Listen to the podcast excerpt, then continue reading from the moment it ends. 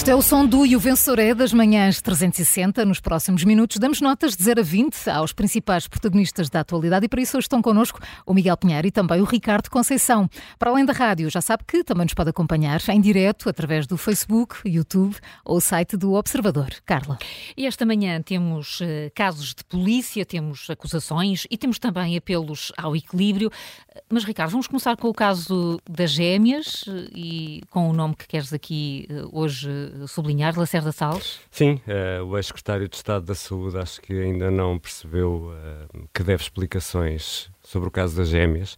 Insiste naquela teoria uh, de que as explicações devem ser dadas em sede própria. Concordo, só que uma das sedes próprias na qual deve explicações é esta na qual estamos agora, que é o espaço público porque sobre a, a, ordem dos médicos ter aberto o inquérito, a resposta que o envolve também.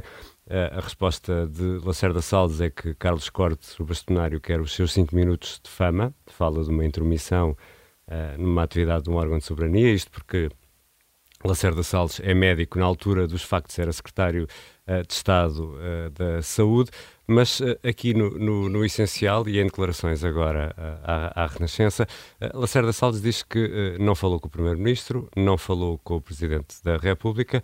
Já sobre se falou com o filho do Presidente da República, o Dr. Nuno Rebelo de Sousa, aí não se lembra e aí refugia-se na necessidade de ter documentação uh, acesso à documentação que já solicitou, documentação que, uh, à qual ainda não teve acesso, e só com essa documentação conseguirá depois, eventualmente, uh, reconstituir uma fita do tempo que lhe permita dar esclarecimentos na sede própria. Qual é a sede própria, segundo Lacerda Salles?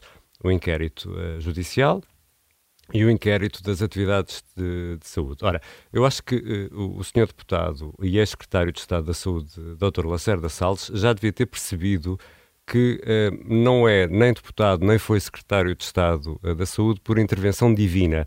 Foi por escolha, uh, direta ou indireta, dos portugueses que o elegeram para lugar de deputado, que elegeram um parlamento do qual saiu um governo que o escolheu depois para integrar esse governo. Portanto, deve explicações, sim, públicas aos portugueses e, sim, deve explicações neste caso, que é um caso gravíssimo, que é um, um caso que acrescenta uh, uh, problemas àquilo que estamos, que estamos a viver nesta altura ao nível institucional e esta desculpa da falta de documentação não pega. E uma memória altamente seletiva. Exatamente. Eu, eu imagino que ele tenha falado mais vezes na vida dele com o Primeiro-Ministro do que com o filho do Presidente da República. Exatamente. Vai, mas ele lembra-se que não falou naquela ocasião concreta com o Primeiro-Ministro. Eu que tenho mas uma memória, recorda, eu que tenho uma é? memória de peixe, do, do é? Eu que tenho uma memória de peixe, quem viu o Nemo conhece a Dory, Exato. a minha memória é mais ou menos semelhante à da, à da Dory. Uh, acho que não me esqueceria se o filho do Presidente da República viesse do Brasil e nessa viagem tivesse uma reunião comigo para falar do caso de duas gêmeas de duas crianças que precisavam do, de um tratamento. Em Acho princípio estranho. é uma situação muito anormal, em princípio. Eu diria que sim. Agora, pronto, a minha memória não é exemplar. Agora, uh, infelizmente, nós estamos aqui no, numa, numa situação em que acho que vamos ter de uh, nos sentar à espera, vamos comendo umas pipocas, vamos ficando à espera de um dia o Dr. Lacerda Salles entender que chegou então à altura de dar esclarecimentos públicos, que vamos continuar à espera desse dia sentados, infelizmente, e um set para esta fuga para a frente de Lacerda Salles, que recordo foi escolhido pelos portugueses para exercer os cargos que exerceu, direta ou indiretamente. Uh, só mais uma nota sobre isso. Uh, toda a gente, ou muita gente, fica indignada depois com a intervenção judicial na política e com tantas escutas, tantas buscas, uh, tantos inquéritos abertos que depois não dão em nada muitas vezes são os próprios políticos uh, que contribuem para isso, porque uma, uma vez que eles resistem até ao limite, como se está a ver, a prestar informações públicas em termos políticos aos eleitores, aos cidadãos, ele pode não ter cometido nenhum ilícito criminal, não faço ideia se cometeu ou não, mas pode não ter-o feito, mas ter uh, tido uma ele, má prática ele, política. Nestas declarações reafirma uh, que não marcou não. a consulta. Ninguém certo. acredita que seja um secretário de Estado a marcar uma e que consulta. tenha feito, a marcar no sentido a pressionar para que fosse marcado, e que tenha feito, não, não faço ideia se é um ilícito. Uh, agora, pode ser uma má prática política. Claro porque a política não se esgota só naquilo que está nos códigos penais. Naquilo que é, é lei ou que não é. que é lei, obviamente. E, e, este tipo, de, este tipo de, de, posturas, tipo, não me lembro, não dou explicações, só dou, só dou explicações no sítio próprio. São os próprios políticos que dizem que a avaliação do trabalho deles deve ser feita em instância criminal, basicamente. Uhum. E depois não se queixem que os juízes vão por aí dentro e que tenham, enfim, que de alguma maneira está tudo dependente só do último fusível, que é basicamente a investigação criminal.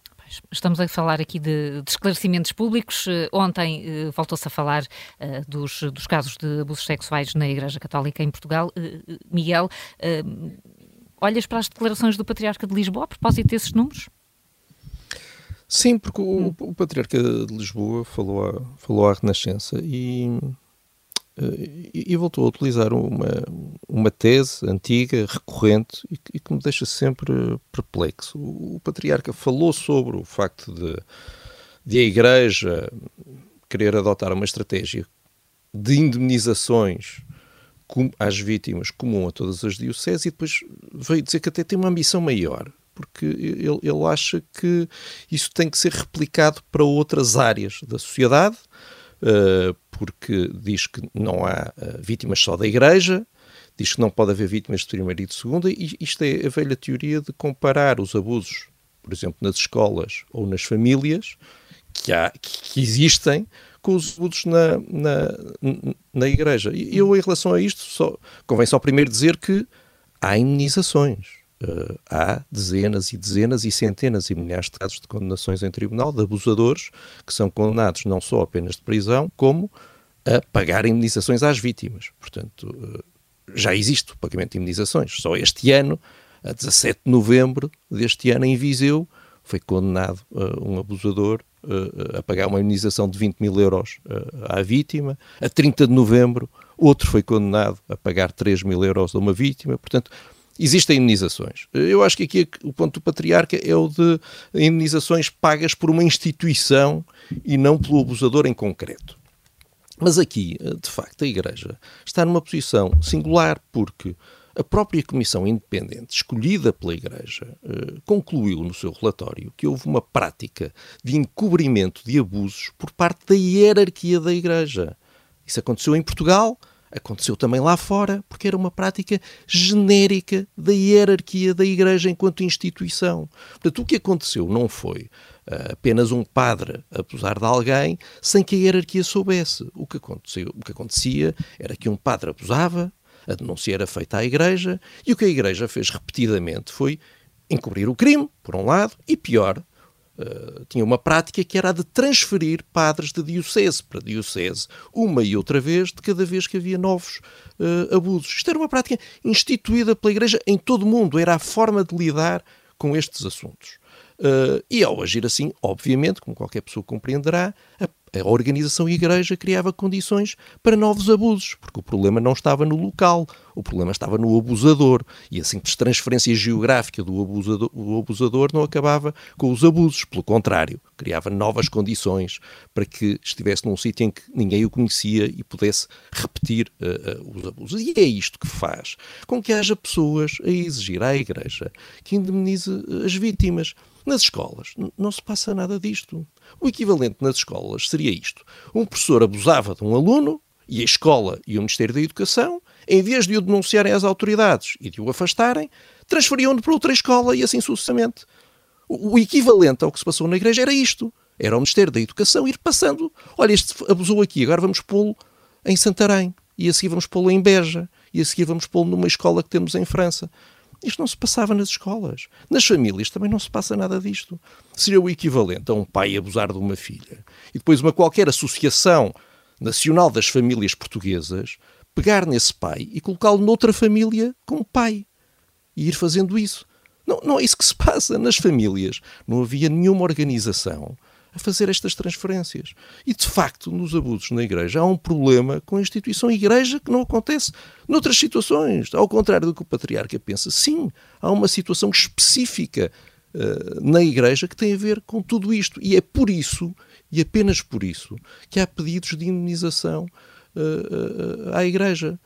E isto foi reconhecido, esta prática, quer dizer, eu não estou a inventar, foi Todo, isto é absolutamente corrente, toda a gente sabe que era isto que acontecia na Igreja em todo o mundo E, mais uma vez, a Comissão Independente concluiu com factos que foi isso que aconteceu em Portugal. Portanto, aqui não, não está em causa haver abusadores de primeira ou de segunda. Está em causa detectar responsabilidades. Os tribunais portugueses detectam responsabilidades. Há um abusador que é condenado e esse abusador tem que pagar uma imunização. Neste caso, nem sequer há casos em tribunal. Atenção, nós aqui uhum. só estamos a falar de uma imunização com base em questões morais. A Igreja entender que tem uma responsabilidade moral. Não, não houve nenhum caso em tribunal. Lá fora, lá fora já houve casos em tribunal. Igreja em que a Igreja foi condenada, assim como houve casos lá fora de escolas condenadas. Quando lá fora, ainda, ainda recentemente aconteceu um caso, quando se concluiu que uma escola, enquanto instituição, soube de abusos e criou as condições para a perpetuação dos abusos, as escolas foram condenadas a pagar indemnizações. Eu, eu, eu não vejo qual é a dificuldade da Igreja em reconhecer que há de facto um problema singular da Igreja nisto e, que está relacionado. Daria, daria um sinal, Miguel, inequívoco que quer mudar as coisas e que, e que, está preocupada com o estado das coisas. Uma instituição certo. que tem por missão acolher e dar conforto espiritual às pessoas. É? Agora, comparar isto com os abusos nas famílias, como se houvesse uma organização superior nas famílias a passar os tios de uma família para outra para continuar eh, para criando as condições para que eles não era para continuar obviamente a igreja não estava a querer que houvesse abusos. Havia uma crença errada de que enfim havia tentações ali naquela zona e que se passasse por outro sítio as tentações desapareciam. Uma crença erradíssima e que se prolongou por um tempo inaceitável não é? E que, e que de facto faz com, igreja, com que a igreja sim, enquanto instituição tenha responsabilidades, eu tenho, lamento imenso que seja assim, mas é assim. E, eu, e tenho imensa pena que depois de tudo isto, passado tanto tempo, o Patriarca de Lisboa continua a querer comparar o que se passou na Igreja com o que se passa nas famílias. É, é, é de facto, me preocupa-me porque é não perceber nada. Se de facto isto é dito com sinceridade, e acredito que seja, isto é um sinal de que o Patriarca de Lisboa não, ainda não percebeu, ainda não conseguiu perceber o que é que aconteceu. E isso realmente é preocupante. Eh, e, portanto, olha, eh, enfim, com peso no coração, dou um, um 4 ao Patriarca de Lisboa. Sim, por causa, uh, por causa Dom Rui Valério, um, um 4, essa, essa, essa negativa. Uh, José Manuel, queres trazer aqui um, um caso que uh, envolve suspeitas uh, em torno de Luís Newton? Presidente é da Conselhia de Lisboa do PSD, um caso uh, que envolve. Presidente da Junta de Freguesia da Estrela. Exatamente. Quer exatamente. dizer, eu acho que há aquelas pessoas que parece que atraem problemas, não é? E, e, e quer dizer, eh, Luís Newton eh, já foi referido já inúmeras vezes por causa de situações ora de cacicagem no PSD, eh, votos por aí adiante, ora, eh, recordam-se de combinação de candidatos, uma coisa que também envolvia Eduardo Cordeiro e Fernando Medina, que aliás implicou buscas na Câmara de Lisboa em janeiro deste ano.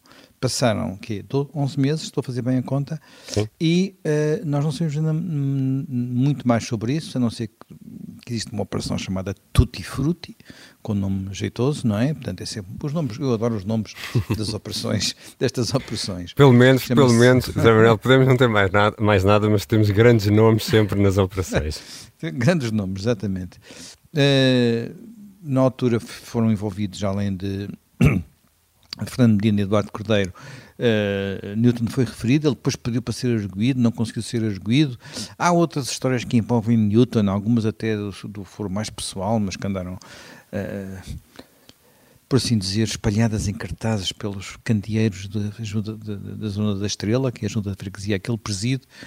E agora temos mais uma situação, enfim, não, aquelas pessoas que atraem problemas. Hum. Agora é um aquele, alguém que, que, é acusado ou que é suspeito de ser um dos maiores traficantes de droga da região de Lisboa, do Conselho de Lisboa, de Lisboa, do bairro em que ele mora, não sei responder, eh, foi detido ontem à noite e verificou-se que ele foi um apoiante de Luís Newton, que a sua irmã fez parte das listas de Luís Newton, mas Luís Newton, claro, nunca sabia de nada, nunca suspeitou de nada. Houve uns rumores, houve uns rumores, mas, eh, mas mais nada do que isso. Uh, bem, não quero condenar ninguém à partida.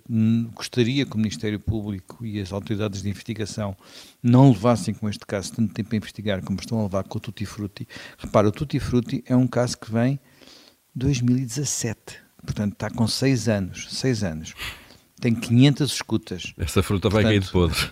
Essa fruta vai cair de podre, não é? Está liofilizada. Uh, enquanto o pau vai e vem, deve ser aquilo que pensa Luís Newton, enquanto o pai vai e vem algumas costas, ele vai continuando presidente da Conselhia do PSD e presidente da Junta de Freguesia da Estrela. No PSD ele é bastante contestado, já houve movimentações das bases para o afastar, mas aparentemente sem grande sucesso. E portanto, olha, para estas pessoas que, que, que têm esta tendência para atrair problemas, nós agora vimos algumas, nomeadamente aqui, que foi, uma tal tendência que até fazem quando nós vamos ter eleições a 10 de março, enfim, não, não é Luís Newton, são outras. Uh, vou dar, sei lá, uh, vou acompanhar o, o, o, Miguel que deu um 4 ao Patriarca, talvez seja um bocado pesado para o Luís Newton, que não está condenado a nada, dar-lhe um 4, mas deve ser pelo menos os casos em que ele está referido, já devem ser mais de 4 com certeza. É mas um pronto. karma, é um karma. É, é aquela base do, é um karma. Nós podemos não saber muito bem porquê, mas ele saberá porque é que leva o 4.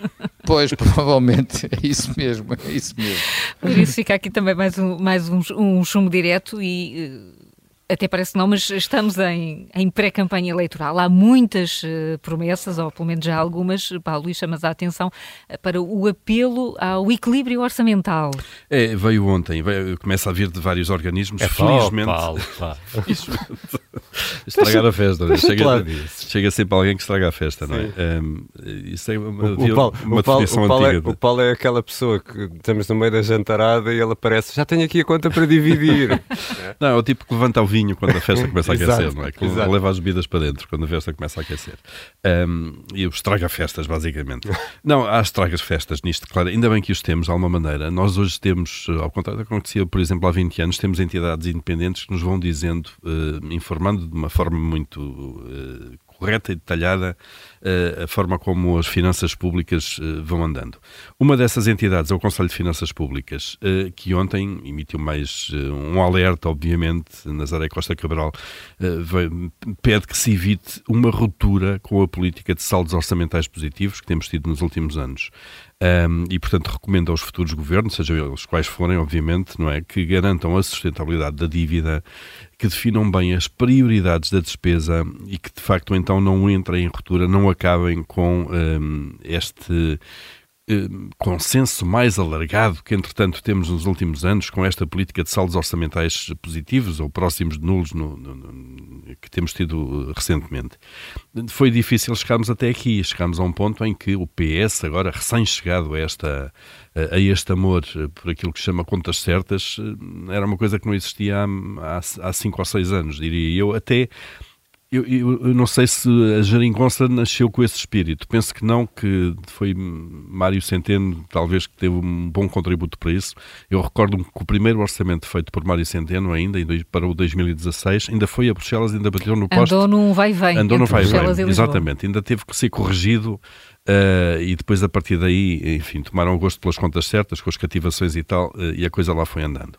E portanto que não se perca isto, já que chegamos até aqui. E tem havido, obviamente, estamos a entrar num ciclo eleitoral, primeiro no PS, depois vamos, vamos para, para as eleições legislativas, em que se vão fazendo propostas de todo o tamanho, e nem, nem tem a ver com a justiça das propostas, com a justiça social a dos professores, é a reivindicação dos professores é muito justa e, e aquilo que Pedro Nuno, Pedro Nuno Santos disse sobre isso é absolutamente verdade. É, o Estado não pode rasgar contratos de trabalho e vínculos uh, sem mais nem menos como fez. Uh, isso é uma questão. Outra questão é de onde é que vem o dinheiro, uh, onde é que se corta. Show se me the money. Show me the money, basicamente. E este alerta de Nazaré Costa Cabral é importante. Acho que regularmente uh, o Conselho de Finanças Públicas, a própria UTAU, eh, deviam ir fazendo estes alertas, até porque nós, se criarmos já nos últimos anos eh, uma rede de entidades independentes que nos vão dizendo como é que estão as contas públicas, essa rede funciona muito a posteriori. É uma espécie de Instituto de Medicina Legal. Faz a autópsia e diz o que é que correu mal. Uhum. porque de forma preventiva nós ainda temos muitas dificuldades. E veja-se as dificuldades que a UTAU, a Unidade Técnica de Apoio Orçamental, no Parlamento está a ter, de facto, para conseguir fazer contas previamente, durante o período eleitoral, às propostas que os partidos vão fazendo. Mas, mas tu não achas que também há um risco da UTAU agora servir de desculpa para, uh, para tudo? Ou seja, porque por um lado também temos as opções políticas que temos de tomar e que, e, e que são legítimas em candidatos, sem dúvida. Custa dinheiro, e não é? implica riscos. E a, e a política tem, tem custos. E o déficit existe. Mas não, eu tenho, temo que também, entregando tudo ao tal, se, se, se, se vir a mesa ao contrário, ou seja, que o tal eu até queria fazer. A UTAU, o Tribunal de Contas, não sei o quê, ninguém, ninguém deixou. Ninguém deixou no sentido, não é aprovação prévia, é colocarem um número previamente, uhum. dizer, olha, isto custa X. E, portanto, vão ter de explicar onde Exato. é que vão tirar para poder uh, Exatamente. essa medida. Eu concordo perfeitamente que não podemos correr o risco de transformar o exercício da política num exercício de técnicos oficiais de contas, uhum. basicamente, a questão não é essa. Uh, gerir e governar é, é tomar opções, fazer opções, mas as opções têm custos. E, e, é importante, sobretudo em grandes medidas. Estamos a falar da, da, recuperação de carreiras na função pública, que tem um impacto muito grande. Eu acho que era importante, ou no aeroporto, eventualmente, mais as acessibilidades, uh, alta velocidade e por aí fora, grandes projetos saber e grandes medidas, saber quanto custa. E depois os políticos, sabendo que aquilo custa X, então uh, dizem, ok, custa X, mas nós vamos avançar porque custa X, mas é importante o país uhum. investir nisso. E, portanto, nós temos. Pouca prevenção, se quisermos, isto é, temos pouca informação prévia nesta fase em que as propostas se fazem uh, e temos muita análise pós-mortem, é assim que se diz, não é? Uhum. Uh, quando as tragédias acontecem, nós depois vamos lá e percebemos, bom, isto aconteceu por isto, por aquilo e por aquilo outro, já é tarde aí. Mas estes alertas são importantes, era bom que todos aqueles que entram nestas corridas fossem ter, corridas eleitorais, fossem tendo atenção a isto, porque que é para não deitarmos fora, basicamente, daquilo que demorou tantas décadas e várias intervenções do FMI a conquistar. Vamos, portanto, é um terminar com um verdadeiro públicas. vencedor. Vamos terminar com um verdadeiro vencedor. Eu vou dar 14 a Nazaré Costa Cabral, porque esta intervenção serena e informada é importante e estes alertas são importantes. Mas temos mesmo de ter aqui um clarim uma trombeta, uma coisa qualquer que é para, tocar, para assinalar que quando, quando, quando há um vencedor. Uma nota é? exatamente positiva. Bom, então fazemos assim, terminamos já isto e Exato. acabamos em alta. Até amanhã.